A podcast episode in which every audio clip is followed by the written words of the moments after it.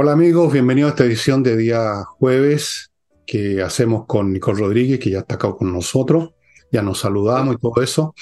Y vamos a partir eh, recordándole lo que les recuerdo siempre. Espero que esté saliendo, supongo que sí, los datos de la, la cuenta de papá de esta guagua que necesita remedio, o más bien dicho, un tratamiento, no es un remedio, un tratamiento que cuesta, debe ser el más caro del mundo, simplemente. Y por eso que iniciamos esta campaña nosotros y otros también. No somos los únicos, a Dios gracias. Así es que yo le invito a que eh, aporte, o sea, estamos hablando de dos, tres lucas por último, señora, señor, lo que usted se gasta en un chupete helado. Ojalá más, pero en fin, eh, no se quede simplemente con el impulso, sino que convierta el impulso en acción y la acción en tocar botones y transferir unas luquitas que sea. First. Segundo, hoy jueves para ustedes. En la noche hay flamenco en Casa del Jamón, Tendirino 171, como siempre un conjunto espectacular, como siempre vale la pena reservar, si usted todavía no ha reservado, llame, vea si queda alguna mesa, si no, vaya igual porque se puede instalar en la barra y, ver el espectáculo y, y, beber y picar algo ahí en la barra no está bien. Preferirle una mesa, pero la barra también está, está bien. Acuérdese que al frente del lugar de Tendirini 171 hay un estacionamiento subterráneo, así que es muy seguro, cómodo, porque usted estaciona el auto, sale, camina unos 50 metros, será o menos, y ya está en Casa del Jamón. Les quiero recordar también que sigue eh, poniendo mi amiga Laura Abilio, no Laura, Leila, Laila, Laila, Laila, Laila Abilio en Holanda 100 obras de esculturas de todos los precios, de todos los tipos, muy hermosa, es una mujer de talento y en esta oportunidad la novedad es que parte de la venta se va para ayudar a, una, a un grupo, a una fundación, palabra que lamentablemente se llenó de, de connotaciones negativas, pero en este caso no tiene nada que ver con esas fundaciones. Una fundación que ayuda a mujeres, especialmente mujeres jóvenes, que están en serios problemas. El típico caso, la niñita de sectores humildes que la dejaron embarazada y eso le puede perjudicar la vida. Pero mientras tanto usted va a estar con su escultura. Esa es la cuestión. Lo que pasa con la plata es un tema de Laila. Usted se queda con una linda escultura. No olvide que hoy en día vale cada vez más la pena tener la casa bien, con buena calefacción, con buena, bien pintada, bonita, con cosas, porque hoy en día salir, salir al aire libre ya no es tan grato como pudo ser en otra, en otra oportunidad. Y mis libros están disponibles, todavía quedan algunos, en elvillegas.cl slash tienda, ya saben que están a precios súper rebajados porque estamos despejando la bodega para la próxima lanchada que viene, que va a ser un libro muy bonito, ya les voy a decir el título y les voy a decir quién es el de la foto que está en la portada cuando tenía dos años. bueno, eso sería, eso sería, amigos, y mm, vamos a empezar con un tema, con un tema, no sé cómo calificarlo, que tiene que ver con la decisión de Boris de llamar a consulta, entiendo, al embajador de Chile en Israel, lo cual se suma a la decisión soberana, llamémosla así, de Bolivia de cortar relaciones de frentón con Israel. Supongo que van a haber otros países que hacen lo mismo. Se armó ya la, se armó la fiesta con esto, con este tema que ya lo trataré un poquito, lo trataremos un poco más adelante, Nicole. Sí. El, punto eh, sobre esta llamada al embajador chileno en Israel eh, es que nos posiciona en el bloque de países junto con Irán, junto con Bolivia, países que al final de cuentas apoyan el terrorismo, no está desalineando de los países de Occidente o de las democracias de Occidente que han mostrado un contundente apoyo, porque no se equivoquen. Una cosa son las redes sociales esos grupos de manifestantes en Europa o en Estados Unidos con la, con la bandera Free Palestine, que ya vamos a hablar de eso, de cómo se utiliza como excusa la causa palestina, porque ninguno de ellos, de, los que tienen el poder, les interesa realmente la causa palestina como tal, como cree la gente entenderlo. Acá es un problema de, de poder y de la instalación del fundamentalismo islámico. Pero el punto es que, a pesar de que los países occidentales, donde nosotros estamos o estábamos alineados porque representan los valores y los principios que queremos como sociedad, con libre pensamiento, se están enfrentando contra este otro bloque que, corresponde a un bloque liderado por Irán y otros países en el cual han estado penetrando de a poco. Eh, no de a poco, en realidad lleva muchos años, conquistando acá en Latinoamérica algunos partidos políticos y gobiernos, y en el cual el presidente Boric, en esta conducción de relaciones exteriores, como todo lo que ha hecho de una manera tan ideologizada, nos posiciona en ese bloque. También lo hizo en palabras, después fue criticado el eh, presidente de, Argentina y Colombia, pero bueno, Colombia, Petro, eh, tiene una historia particular también con la penetración de Irán. Y acá yo quiero decir dos cosas. Uno es la política, que, al que me voy a referir, y después tiene, tiene que ver con eh, lo que algunos han inaugurado con la nueva moralidad política, que le voy a explicar más adelante. Pero con respecto a lo de posicionar a Chile en el bloque con Irán, varios dicen nuevamente el, presidente adolescente, el presidente revolucionario, que juega revolucionario, y acá yo creo que hay que perder la ingenuidad. Irán lleva años penetrando a Latinoamérica a través de inversiones y a través de financiar partidos políticos afines. Si tú lo recuerdas, eh, Fernando, hace algunos meses atrás te comenté que em, algunos países, acá en Chile no, en algunos países de Sudamérica levantaron la voz por el acuerdo de defensa que firmó en Irán, en Teherán, el ministro de Defensa boliviano. Y cuando regresó a Bolivia, le preguntan a Luis Arce, ¿de qué se trata este acuerdo de, defensa con Irán? ¿Qué tiene que ver Irán en Bolivia y un acuerdo de defensa? Y el presidente Luis Arce, como hace la izquierda generalmente, que da vuelta a las cosas, dice que esto es un, acuerdo, un acuerdo pacifista y mm. que simplemente va a contar con recursos militares de Irán, como por ejemplo drones o lanchas, para poder combatir el narcotráfico, cuando todos sabemos que no es eso lo que busca Irán y tampoco es eso lo que busca Luis Arce. En Venezuela, la relación militar y la penetración que ha tenido Irán eh, con Maduro está documentada, tiene hasta entrenamiento militar en Venezuela, en Cuba, en Nicaragua y otros países, en Colombia desde la llegada de Petro también.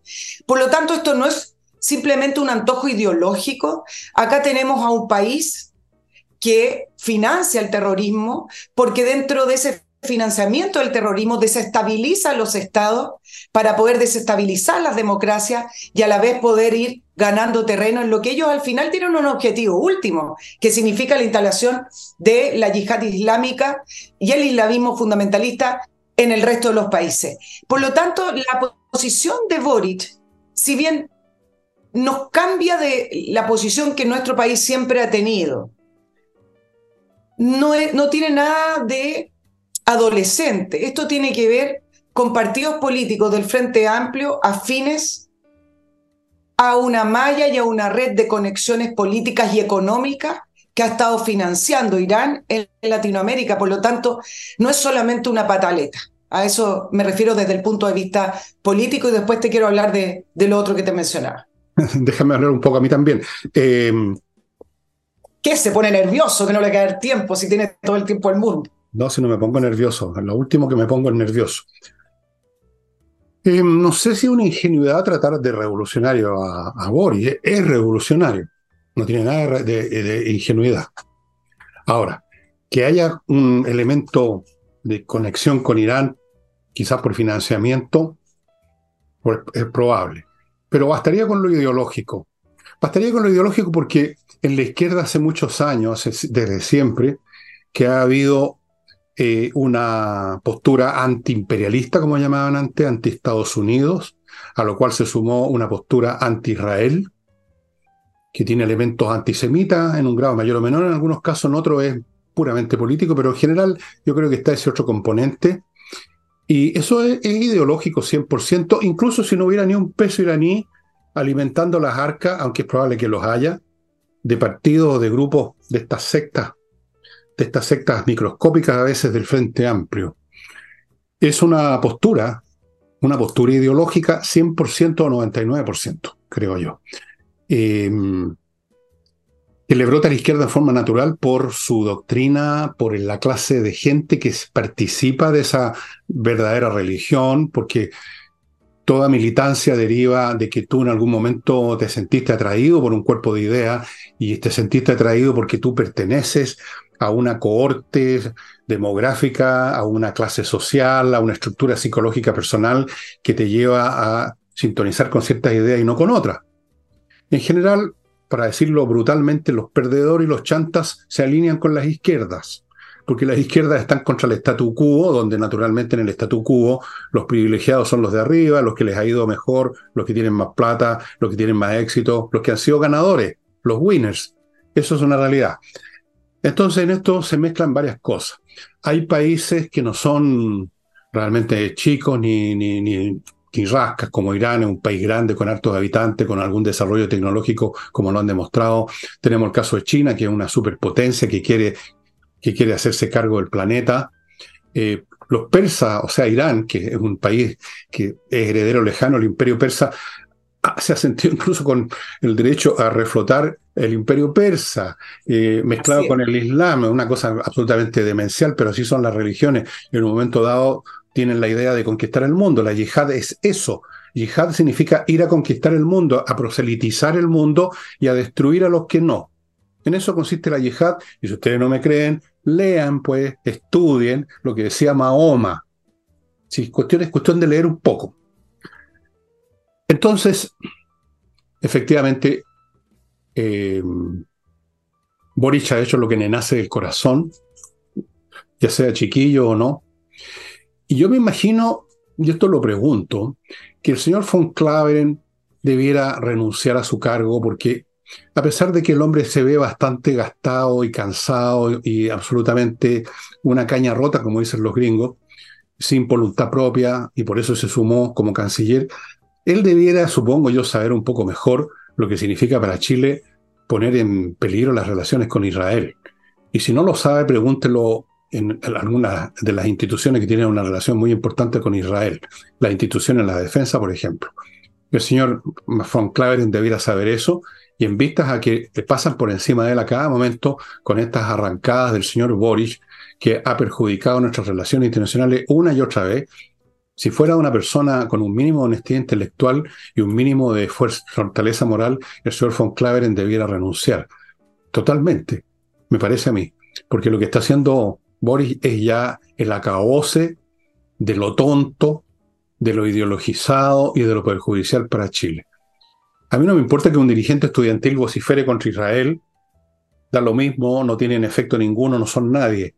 Pero un presidente tiene capacidad para hacer lo que hizo y eso es muy grave. Y además lo hace sobre una falsedad. Yo estoy en la misma línea contigo, Fernando, en el sentido de qué pasa con Van Claveren, que se supone era un embajador de, de carrera, donde debiera primar la visión de Estado. Si acá no significa que la gente no, no tenga posiciones políticas, tiene que ver con que las relaciones internacionales de Chile se manejaban con visión de Estado, no por agenda ideológica.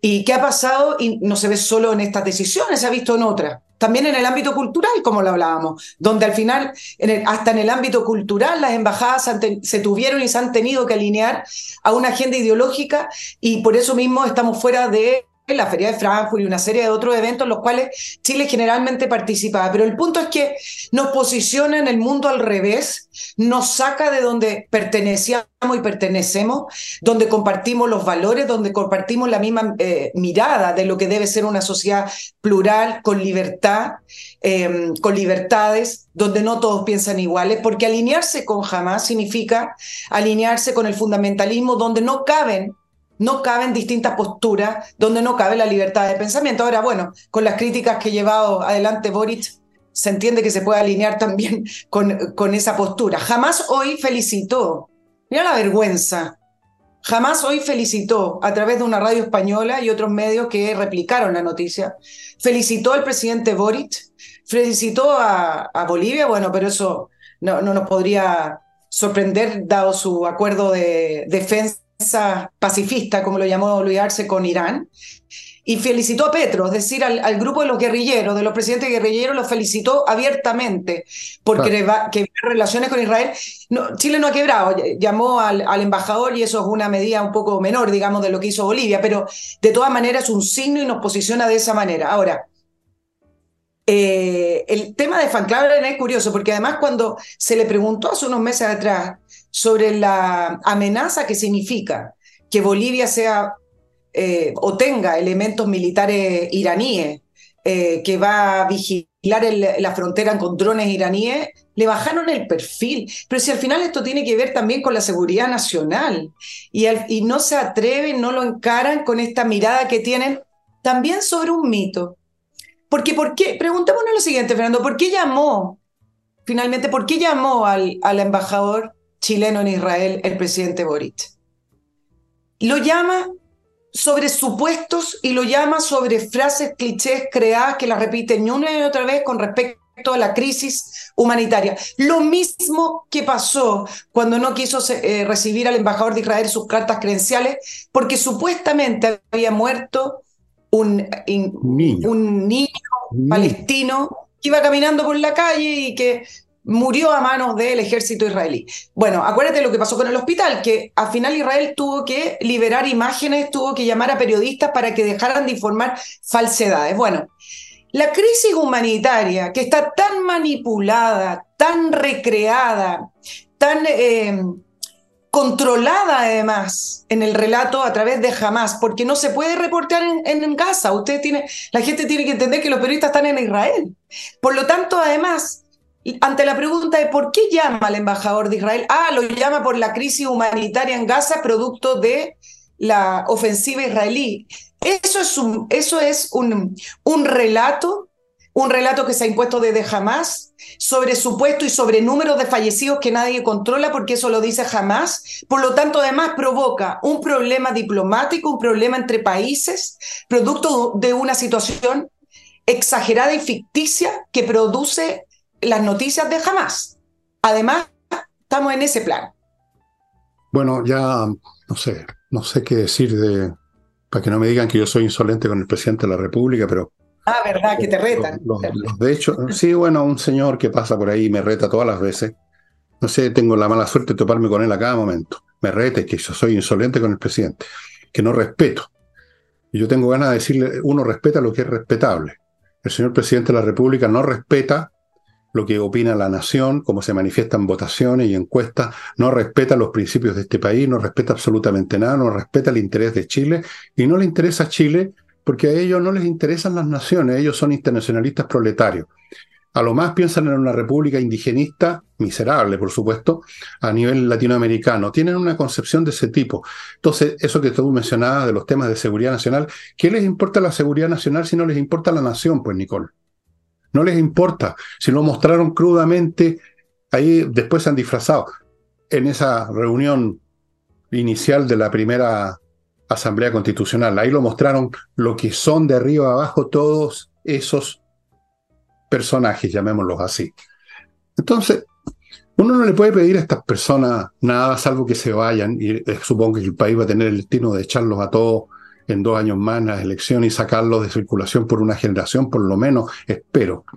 Pero pedirles ahora nada o reprocharles nada es perder el tiempo. Ahora, a mí lo que me, me llama la atención, no, no, me llama la atención, en realidad lo tenía claro desde siempre, porque la humanidad no ha cambiado y esto es eterno, eh, el grado de antisemitismo que se estaba manifestando en un montón de partes. Yo voy a recordarles una frase que me, que le mandé una vez a un amigo que tengo en Israel que se llama Amir Van, que es un programador de programas de ajedrez. Em, por eso lo conocí.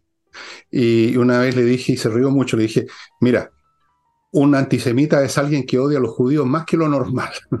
se rió mucho, pero lo encontró cierto en el sentido de que hay siempre un tremendo potencial de, de odio, de fastidio contra determinados grupos en el mundo, en todas las sociedades. Normalmente en tiempos normales no se manifiesta abiertamente, sino que individualmente los resentimientos y los rencores de la gente explotan en la casa, patean al perro, le pegan al hijo, el tipo rezongón, el tipo rabioso. Ustedes conocen ese tipo de individuos. Está lleno. Está lleno porque está lleno de fracasados y de gente que le ha ido mal en el mundo. Todas las sociedades tienen de esa gente. Ahora, de vez en cuando, de vez en cuando se dan las condiciones para salir en patota, legitimados tras una supuesta causa, a atacar un blanco. ¿Y qué mejor blanco que los judíos? Pues son ideales. Son ideales porque tienen una religión distinta, porque se relacionan más entre ellos que con los demás. Entonces son vistos como un grupo ajeno, un yeto, una cosa rara. Tercero, y esto es lo peor, porque dado su, su educación, eh, los valores que tienen, eh, la manera que educan a sus hijos, tienden a ser bastante más exitosos que el promedio de los gentiles, pues. Si eso está probado, es cuestión de mirar, es cuestión de mirar un poquito las estadísticas y se nota que es un tema de que llegan más a destacarse en todas las cosas. De los artistas de Hollywood que usted ama, ¿sabe usted cuántos son judíos? Más o menos, más de casi el 40%. Algunos se ponen otros nombres para que no se note. La Scarlett Johansson, que me gusta tanto, la mamá es judía. O el, sí, la mamá, el papá no. La mamá. Eh, después en el campo, en el mundo del ajedrez, para que les digo, más o menos el 50% de los grandes maestros son judíos. En la ciencia, en todas partes. ¿Por qué? Porque fueron educados desde niños de otra manera, porque tienen un grupo, una cultura que fomenta mucho el, éxito, el, el, rendimiento, el hacer las cosas bien, y eso genera evidente y naturalmente, como también lo hacen los gentiles que siguen la misma pauta de conducta, genera mejores resultados. Y eso produce un fastidio enorme que en tiempos normales se mantiene a nivel de chiste, de mirar mal, de rumores, de pelambre, pero si se da la oportunidad, tenemos el caso clásico, es lo que pasó en Alemania en los años 30. ¿Qué pasaba en, los alemanes, en Alemania en los años 30? Bueno, los judíos eran se destacaban en todo. Se destacaban en todo por lo que estoy diciendo. Entonces se iba juntando un resentimiento y vienen y se les justifican esto, viene Hitler y su partido, y viene la noche los cristales rotos, y luego viene todo lo demás, y luego viene el holocausto. Y les voy a decir que ese sentimiento contra ellos, como también contra otros grupos que son exitosos por otras razones, eh, en, distintas sociedades. En este momento no me acuerdo qué, otros ejemplos les podría dar, pero hay, hay ejemplos. Eh, en el sur de Chile, por ejemplo, en un momento dado yo recuerdo que detecté cierto resquemor contra las personas de descendencia alemana, Nicole, porque resulta que son muy industriosos, trabajadores, lo mismo. Y, desarrollaron el sur de Chile. Fue súper bien, muchos de ellos se hicieron dueños de fondos, cuestiones, y entonces empezaron las rabias, ¿y estos qué se creen? Son todos nazis, Entonces, en la izquierda esto está abunda, porque la militancia de ellos viene de ahí, viene de ahí, viene de abajo, no viene de arriba, viene de abajo.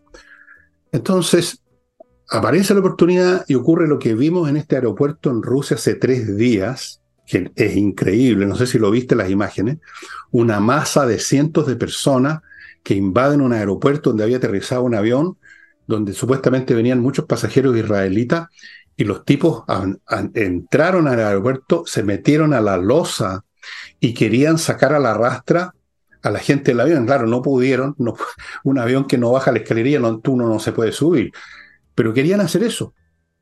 Y en claro, ahora lo mismo, yo lo vi el 67 en el pedagógico, donde aparentemente trae una razón política, hay un fastidio, oye, que se les nota, que les brota, pero a borbotones. Y yo no sé qué sentimientos hay en el grupo al que pertenece el señor Boris, pero en una de esas lo negarían absolutamente, hay ese elemento también. ¿eh? Por supuesto que hay. Ahora, la pregunta es, ¿cómo es que en tiempos donde la izquierda, digo la izquierda porque ellos son los que llevan las causas, levanta estas causas de minoría, levanta sinuosamente y de una manera muy hipócrita el tema de los derechos humanos y el respeto a grupos raciales distintos, porque en eso estamos, en esta época estamos, es decir, respetar a los... Entonces, abajo, ahí sí. Exacto. ¿Cómo es que se da que aquí en el, en el mundo, no digo aquí en Chile, sino que en el mundo la tendencia eh, progresista ha sido levantar las causas de todos estos grupos que supuestamente han sido víctimas de una sociedad que los ha pasado a llevar, sean los gays, pongámonos acá la bandera mapuche, sean los negros, sea eh, infinitas banderas. Pero resulta que cuando se trata de los judíos, no, ellos no a ellos sí se les puede chutear, a ellos sí se les puede recriminar, ellos son los culpables, es decir, en tiempos en los cuales... Porque no son perdedores, pues. Exacto. Es que claro, es re fácil sentir eh, compasión y amor y todas esas cosas que son una mentira contra los que están más abajo que tú. Entonces tú les tiendes una mano generosa a los pobres negros explotados, a los, eh, a a los nativos que les quitaron sus tierras y que están ahí tocando la chuchuca, a los de Maca, pero a las minorías que son exitosas, a las minorías exitosas se las detesta, Nicole. Esas minorías, esas minorías ya no, ya no reciben el apoyo ni la, ni, la, ni la solidaridad de nadie. Esas minorías están ahí toleradas en, buena parte del tiempo y si se da la oportunidad, no digo que todo, en Chile afortunadamente no, no, no, no hemos llegado a eso, eh, pero... Exacto. Ahora. Déjame ahora, perdón, déjame, perdona que te interrumpa un poquito, pero nos hemos ido de, nos hemos ido de, ¿cómo se dice? De a una y llevamos ya media hora de programa y no ha dicho nada de mis auspiciadores. Y yo, me van a retar ellos también. Yo soy un hombre que todo el mundo me reta, hasta este caballero que se pasa. AutoWolf, amigos, si usted quiere que le dejen la carrocería su auto impecable, y además bien, un trabajo bien hecho y solo en 24 horas, póngase en contacto con autoworld.cl, van a su casa, ahí hacen la pega, usted ve lo que están haciendo, trabajo impecable, garantizado, garantizado creo que por un año, por lo menos un año, si no sé si más. ¿Por qué un trabajo bien hecho? Se, pueden dar el lujo de garantizar. Autoworld.cl. Continúo con este producto novedoso que les he contado, esta mesa Famaba Grill. Es un grill una parrilla, llámenlo asador, whatever, una mesa donde el grill, ya me está dando hambre, está al medio y ahí se está preparando la carne y usted la saca en el momento que quiere, todo limpio, todo perfecto. Usted sabe cómo son los asados tradicionales, unas parrillas negras, cebosas, que son espantosas, da ganas de, de me dan arcadas cuando las veo. Y las sacan de un basurero y las ponen ahí, prenden unos carbones, todo Yo lo encuentro todo un poco primitivo. Esto es con gas, perfecto, acero inoxidable, todo limpio, y usted además está mirando cómo se está preparando la carne y usted verá si se la saca cruda al estilo Villegas, o se la saca recocida al estilo los chilenos, o la saca media como los argentinos, o la saca... Usted verá, no depende del maestro asadero que son expertos en arruinar toneladas de carne. Famaba Grill, amigos, Vayan al sitio, vean las distintas mesas porque hay de distintos portes y entérense más detalles de este gran invento gastronómico, diría yo. Sigo con la Academia de Inglés que da clases online que se llama entrenainglés.com, clases dadas por profesores y ahora le están a usted ofreciendo la oportunidad que termine el año. Todavía hay tiempo para terminar el año sabiendo inglés, hablando inglés, defendiéndose bien, no a los a los trompicones, así farfullando dos palabras y no entendiendo nada de lo que le están diciendo. No, va a salir con una base sólida, buena y eficiente de inglés. Para eso le ofrecen un curso con 24 clases, más cuatro, empezó a llover en Ñuñoa, más cuatro clases de conversación para que afine su, su aprendizaje, lo que aprendió. Y todo esto por 418 lucas. Me parece súper conveniente. Dividan ¿Se acuerdan cómo se divide? Porque ahora todo el mundo anda con las maquinitas. Dividan 418 por 28 y les va a dar 17 mil y algo, si no me equivoco, si me equivoco por poco.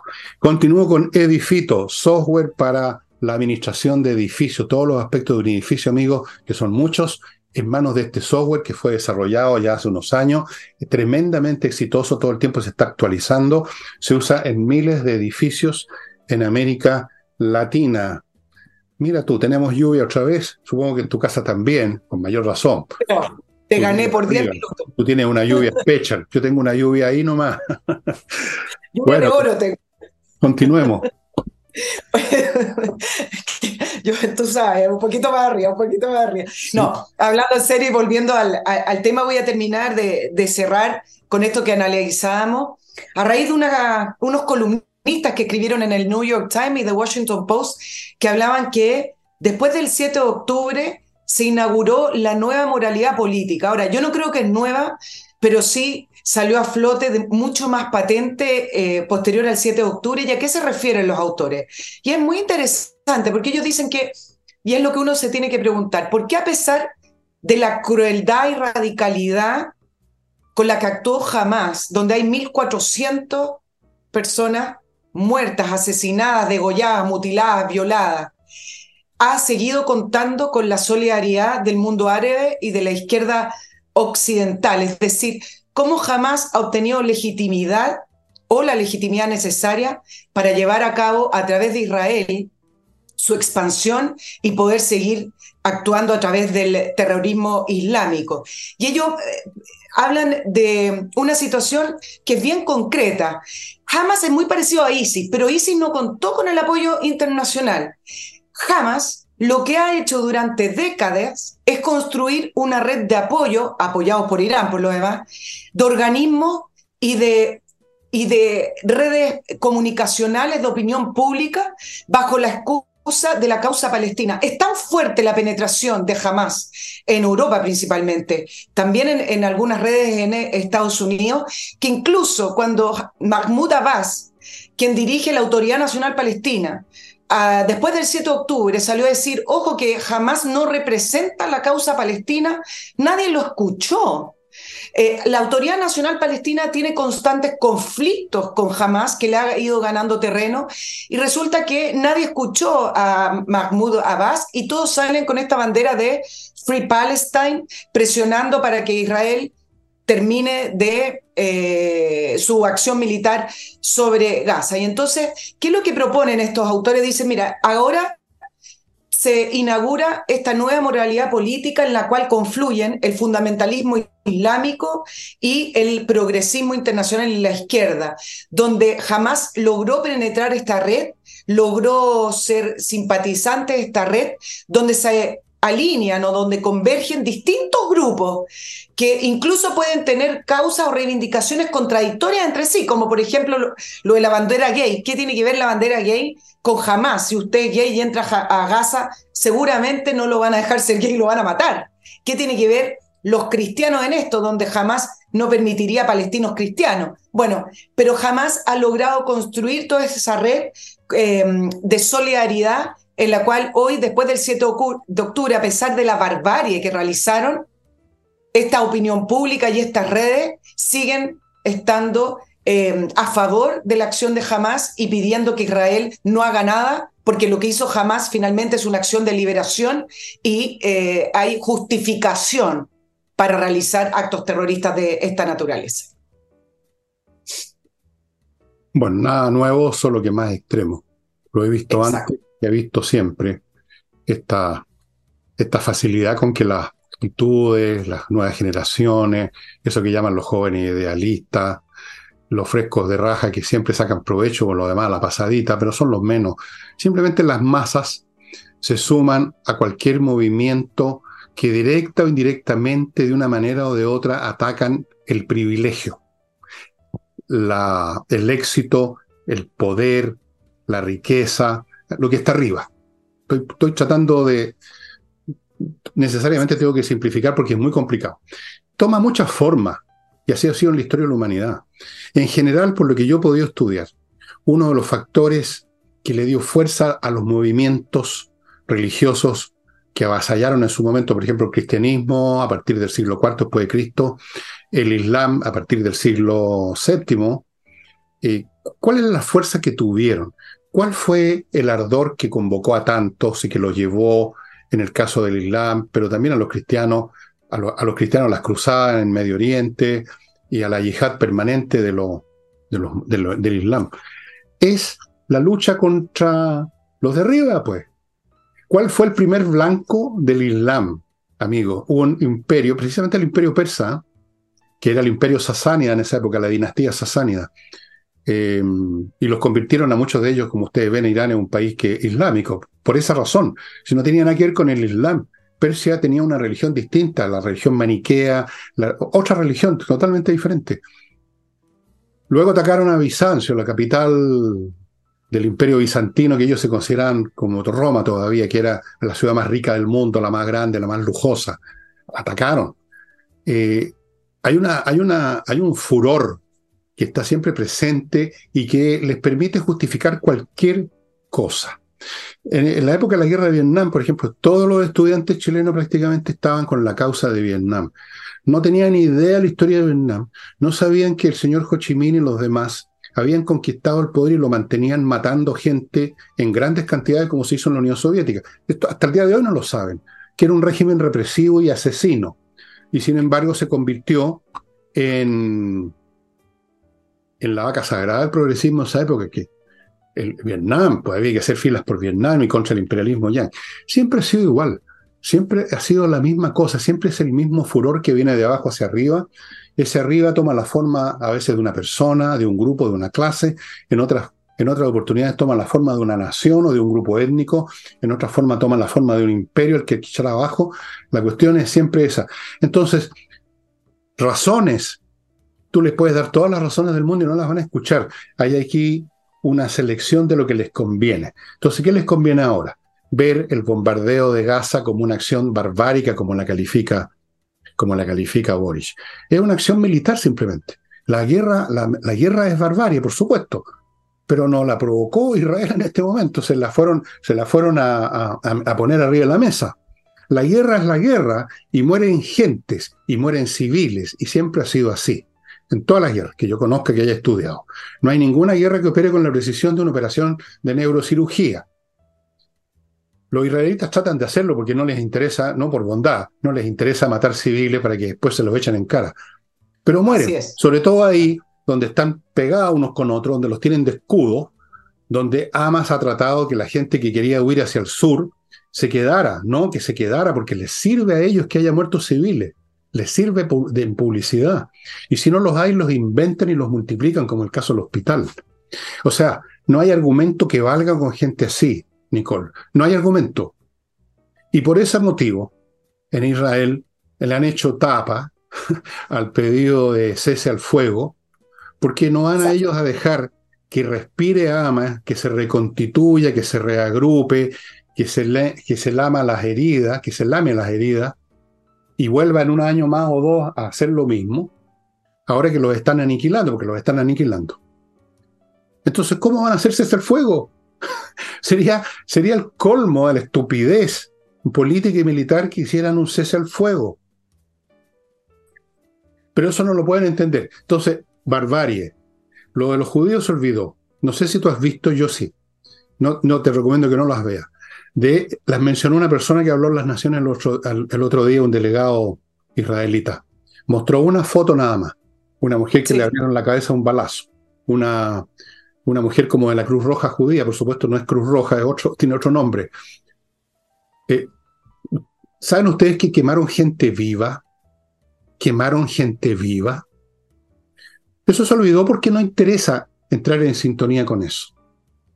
Con una persona que está llena de odio, solamente va a escuchar las razones que alimenten su odio y lo legitimen y nunca va a escuchar las otras razones. Va a ser completamente sordo. Y lamento decir que Boris, el presidente de Chile, es uno de esos. Uno de esos que tiene un oído selectivo y tiene una boca, pero el porte de un, de un estadio, ¿no? Porque por Dios no puede dejar de hablar y hacerle daño a este país. Lo que va a ocurrir es que Israel va a cortar relaciones con Chile en algún momento más adelante. Si esto sigue, van a cortar y se acabaron las relaciones tecnológicas que tienen las instituciones de defensa chilena con Israel, que son fundamentales para la defensa de Chile. Entonces, no sé si de haberlo dicho, pero en fin, es así. Es así. Pero el señor quería darse un gustito, el señor Boris y su gente, porque no es el único. Por supuesto, detrás tiene una turba que está en la misma postura que él. Claro, bueno, y que, y, que la vivan, y que la vivan e, esa postura, porque si es por crisis humanitaria, claro, podría haber llamado al embajador de Chile en Irán cuando ha estado colgando a personas en manifestaciones por la muerte de Amini, que murió el año pasado en septiembre solo por usar eh, el velo mal puesto. Es decir, hay una serie de países en los cuales hay muchísimas más razones, hay razones de verdad para llamar a los embajadores, pero solo lo hace eh, con Israel para posicionarse ahí al lado de, de, a lo mejor, el futuro socio de Chile, Irán. Eh, que a lo mejor no, no, asocia con ellos. Pues si Michelle Bachelet abrió la embajada, yo les quiero hacer un poquito el recorrido. En el año 2017, Michelle Bachelet abrió la embajada y es simbólico, pero a la vez algo bien concreto, porque a través de la embajada es donde se hacen las comunicaciones, donde se hacen los intercambios, es decir, se abre un canal directo entre un país y otro. Recuerden que descubrimos que el, el senador Girardi fue a una reunión con un ministro en Irán que solo supimos porque salió en la portada en Irán.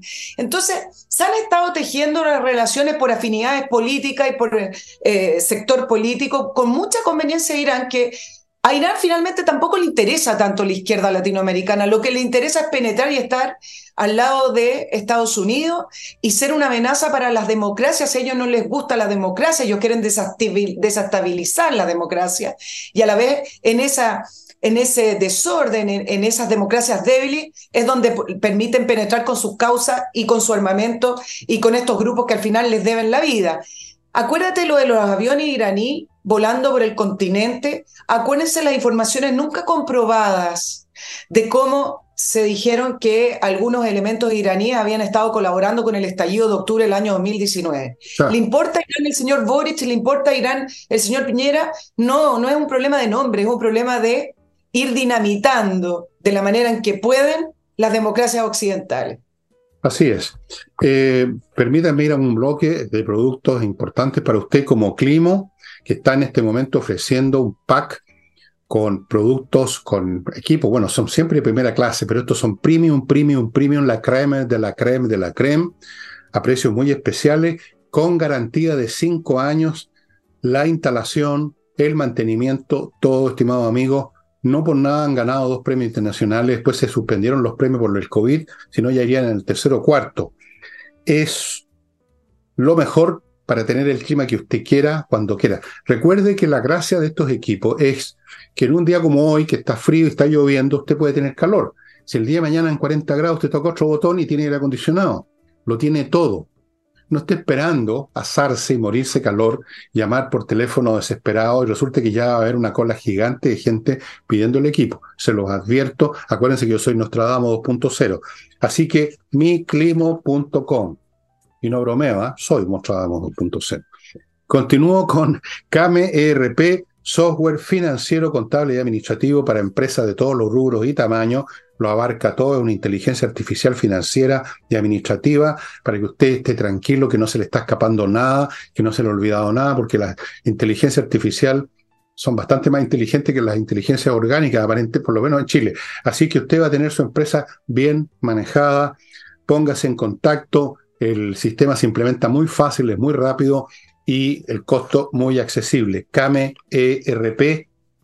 Sigo con KM Millas, este, este K es con millas, KM, kmillas.cl, donde usted puede vender sus millas acumuladas en sus viajes que no va a usar y que en cualquier momento se las borran a muy buen precio. Han estado mejorando más y más los precios, así que realmente es un buen negocio convertir unas millas que no le sirven para nada en plata. Y aquí una cosa muy importante, tome nota, eh, Nicole, vestidos Le Grand Jour. Damas, damas, no damas y caballeros, damas y damas, de cualquier edad, de cualquier talla, madrinas o novias, chiquillas o tías abuelas, mujeres con buen gusto que quieren vestir como reinas en ese evento tan especial, por ejemplo, el matrimonio de una hija, la hija quiere ir como reina, la mamá, otra reina, la emperatriz, la madrina, todos, todas quieren estar estupenda y van a estarlo con los vestidos de Le Grand Jour pónganse en contacto. Esto no es una tienda a la calle, esto es una cosa muy exclusiva. La ropa es única. Si usted elige un modelo, nadie más en el planeta lo tiene. A ese nivel, no, no solamente en Chile, nadie más en ninguna parte. Son vestidos únicos traídos de las grandes casas de moda de Europa y Estados Unidos. Le Grand Jour, niñitas, jovencitas, mujeres un poco mayores, mujeres tirando para madurona, señoras tirando para abuelas. Para todo el mundo hay un vestido precioso. He dicho.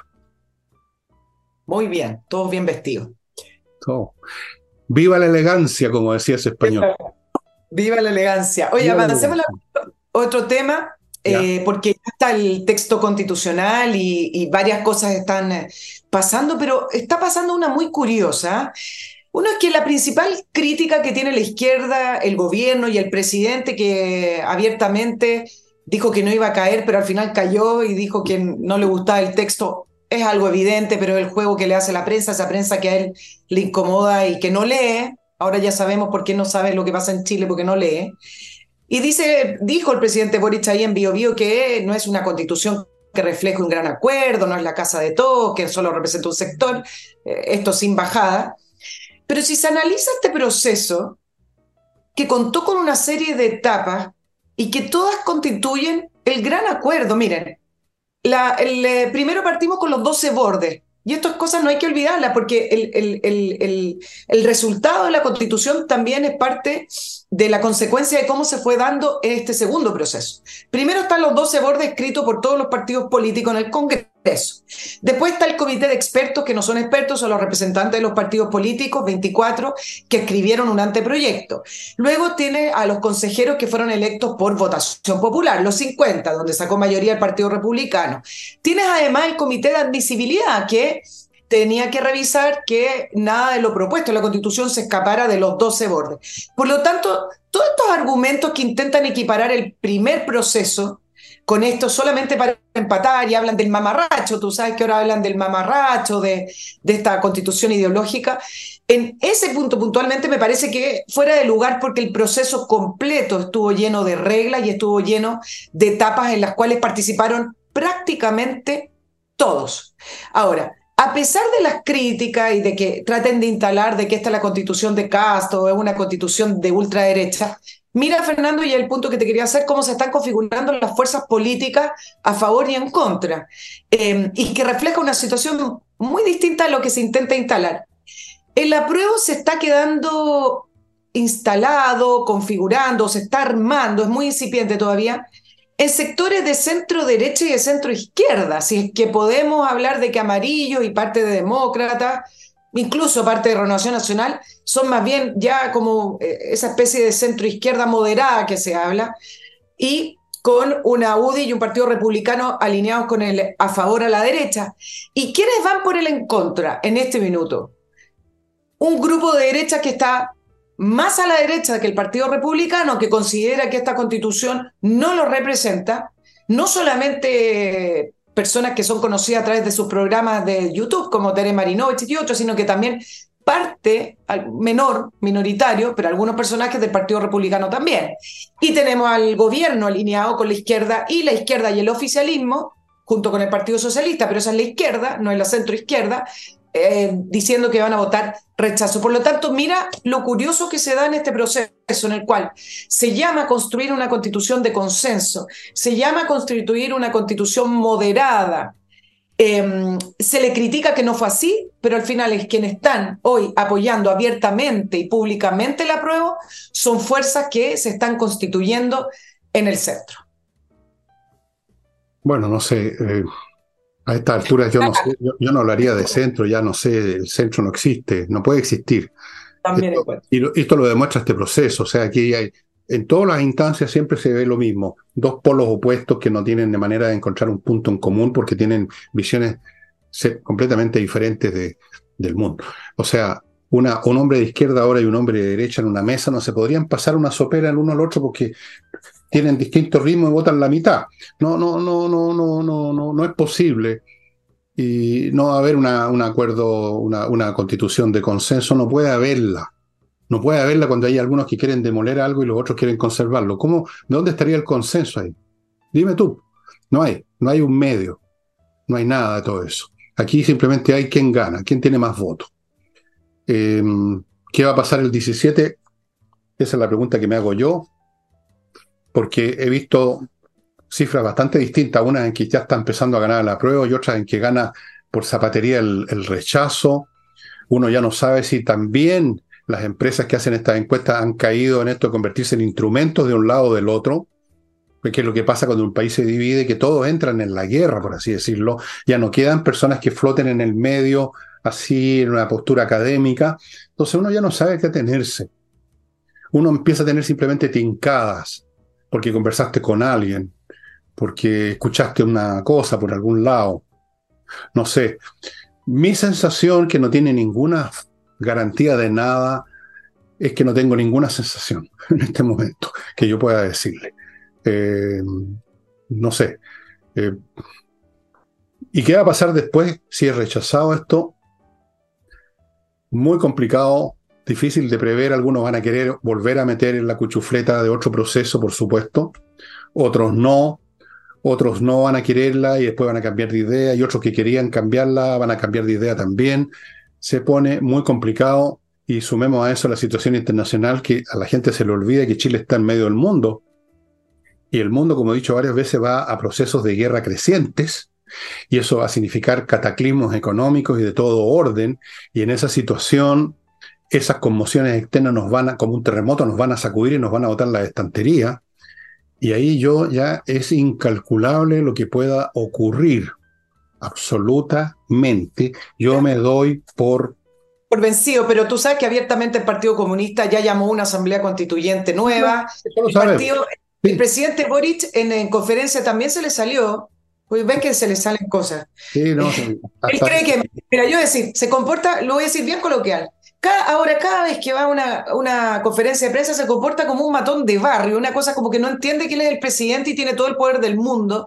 Entonces juega de igual igual como si estuviera en una pichanga. Y él está arriba, pero bueno, se cree muy hábil en contestarle, entonces le preguntan de, acerca de su postura con, con, la, con la, propuesta constitucional y sale bailando, según él. No le resulta porque sale con palabra absurda y le, le recontestó al periodista que le preguntaba y le dijo, en tu pregunta subyace y se enredó entero con esas palabras que ni él sabe lo que significan. Muy matón de barrio, muy antiprensa, muy libertad de información. Pero el punto es que se le sale también y dice, vamos a seguir trabajando para producir leyes que eh, sean de consenso y que reflejen a la mayoría de este país. Sabemos que para él la mayoría de este país son ellos. El grupo que, el grupo que lo sigue a él, pero eh, se le salió de, y varias personas del sale todo, se le sale todo.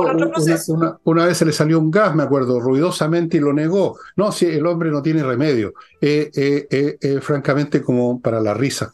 Amigos, mi último bloque.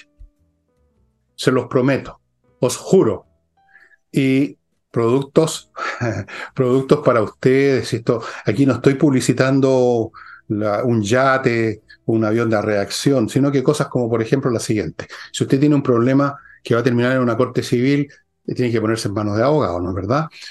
Póngase en manos de los mejores abogados civiles que hay en Chile, que son el buffet de Salinas y Ojeda, que usted ubica en salinasyojeda.cl. No se deje convencer por la tía abuela que tiene tiene un amigo que tiene un amigo que tiene un amigo que es abogado. No, no, no, no. Salinayojeda.cl, estimado, a menos que usted quiera perder como en la guerra. Continúo con Fastmark, transporte internacional de carga desde Estados Unidos para empresas y para privados también. Una empresa chilena que conoce nuestro mercado, conoce nuestras necesidades, conoce todo, el, el merequetengue, digamos, de Chile, y por lo tanto da un excelente servicio. Fastmark, ahora con una sucursal también en Puerto Varas, Sigo con Patricia Stocker.com. Esta dama y sus compañeros de trabajo, sus profesionales, tienen una empresa que se dedica a registrar marcas comerciales, marcas, generalmente son comerciales, y las registran en Chile, en el mundo, las defienden, las renuevan y las mantienen para que usted esté tranquilo que nadie le va a robar su marca y lo va a joder, porque joden, ¿ah? patriciastocker.com.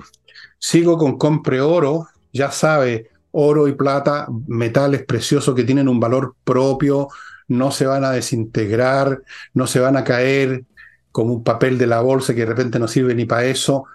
Amigos, el oro y la plata han sido todo el tiempo, desde que existe la circulación del dinero, valor en sí.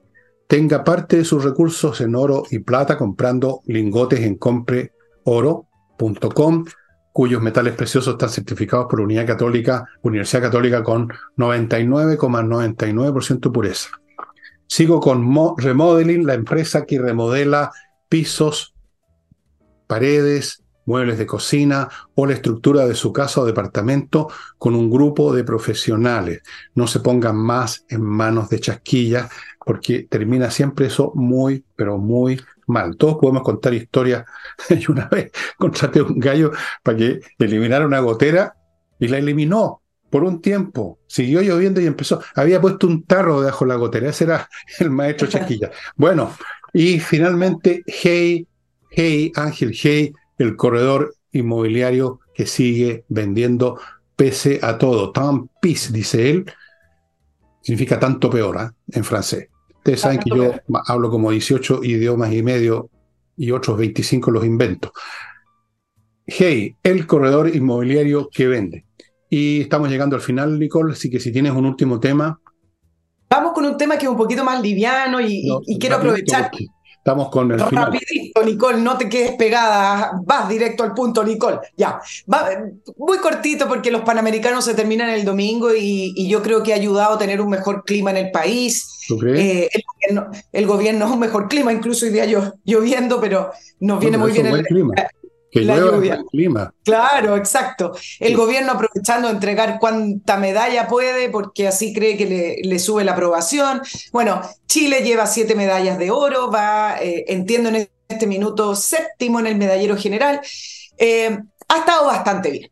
Nos deben todavía 90 millones de dólares, algunos dicen 60 millones que no están sin rendir, pero bueno, dejémoslo para, para otro día. Pero quería aprovechar este momento de, de aplauso y, de tanta admiración, para recordar una columna que no la escribí yo, sino que la escribió la semana pasada Pablo Ortúzar, que analizaba el comienzo de estas grandes competencias deportivas eh, en Grecia por ahí entre los años el siglo VIII y VII antes de Cristo. Y hablaba de cómo está el desarrollo de estas competencias, donde primero pasaron por la aristocracia, luego por algunas reformas, culminando con un factor elemental y fundamental instalado en el concepto de sociedad y democracia que tiene que ver con el mérito. Es decir, ya los representantes de cada polis en, esta culminación de Grecia democrática ya serían los mejores entre sus ciudadanos. Y entonces habla del ejemplo de la maratón, una de las máximas competencias de los Juegos Olímpicos modernos que rinde tributo a uno de los mayores logros de la Atenas democrática, que fue el triunfo sobre los persas. Y, lo que quiero instalar acá es la contradicción que se produce en que nos sentamos a aplaudir admirar el esfuerzo, la disciplina y los resultados de los deportistas y de los equipos deportivos, que son valores que muchísimas veces no, no muchas veces, pero se han estado instalando por muchos años en Chile, muy, muy contrario a lo que propone por lo, por lo, menos quienes están hoy en el gobierno y parte y gran parte del mundo político, donde se han olvidado que al final los países salen adelante a través de la competencia, de la libertad de desarrollarse, del esfuerzo, del mérito y la disciplina. Eh, y uno ve ahí a todas las autoridades sentadas, aplauden, etcétera, pero al final cuando se, se trata de aplicar esos valores que deberían aplicarse fuera de las canchas deportivas y fuera de los eventos deportivos, se aplica de una manera completamente contraria. Y eso es lo que quería instalar eh, en este minuto. Además de los símbolos patrios, ¿ah? se ponen a llorar con la canción nacional y la bandera. Bueno, creo que debería perpetuarse y no solamente instalarse en los Juegos Panamericanos. Yo tuve una conversación otra vez sobre esto. Me decían que en un partido de voleibol cada punto saltaba como loco. Ahora yo no les creo, eso yo creo que es comedia. Nadie, ni siquiera un voleibolista, está saltando cada punto porque son a cada rato, es muy agotador. No es lo mismo que ir al fútbol, no hay dos, tres goles. Aquí hay, a cada segundo hay un punto, entonces no le puedo creer. Pero quiero decirte una sola cosa, para decir lo que tú has dicho, digamos, con una frase. Esta gente que estaría dispuesto a aplaudir el triunfo de unos patinadores en el campo de la educación le quieren sacar los patines a los que les va mejor. Ahí lo tienen, ahí está. Señoras, de eso se trata esa contradicción. Son colectivistas, odian el éxito, odian las, las diferencias, odian a los mejores, odian la jerarquía, odian el esfuerzo, odian el brillo, son amantes de la mediocracia, de la medianía, del colectivismo y del tribalismo. Pero tenían que ser la comedia de saltar con cada punto, ¿no es cierto? y todo lo demás son nada más histriones. Histrión significa comediante, por si acaso. De ahí viene la palabra histriónico. Ya amigos, ya ahora sí que se terminó el programa. Mi próximo programa lo voy a hacer, les advierto, en latín. Se me dio la gana. ¿Qué quieren que le diga? Así que anda aprendiendo Anda, ¿Va a escuchar el Papa? ¿Quién te va a escuchar? Yo no sé. de latín. no, no, en latín no. Latín, en griego, en griego clásico, el griego que se hablaba en Atenas en el siglo V a.C., no el que se habló después en el periodo helenístico. Así que prepárese también. ya, Basta de tonteo. Muchas gracias, estimado amigo, por estar con nosotros. Mañana estoy solo, como de costumbre. El sábado buscaré un tema, el domingo un autor, etcétera, y después volverá la próxima semana, el martes, con nosotros Nicole Rodríguez. Vamos a ver qué pasa. Ya va a haber terminado el Panamericano, a ver cuántas medallas consigue Chile. Ojalá que más de siete, pero eso no olviden lo que ha dicho recién Nicole. Esto es mérito de los deportistas, no es mérito del país y mucho menos del gobierno. Y ya está, nos vamos. Chao, chao. valores que hay que tener. Chao, chao.